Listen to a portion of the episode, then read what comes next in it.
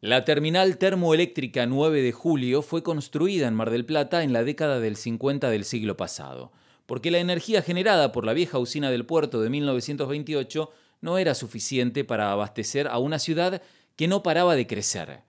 La piedra tallada de la fachada que mira a la avenida Martínez de Oz y al puerto luce su nombre.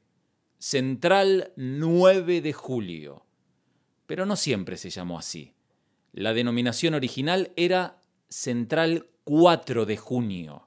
El 4 de junio de 1946, Juan Domingo Perón asumió la presidencia y el 4 de junio de 1952 su segundo mandato.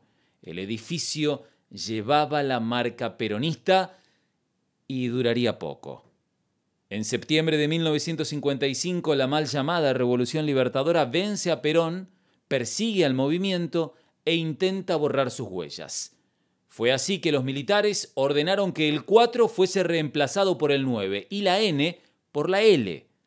Desde entonces, la piedra recuerda la fecha de la declaración de nuestra independencia, que contrariando la postura golpista, es la misma independencia que hoy le da revancha a la historia para que conozcas esta anécdota de bolsillo.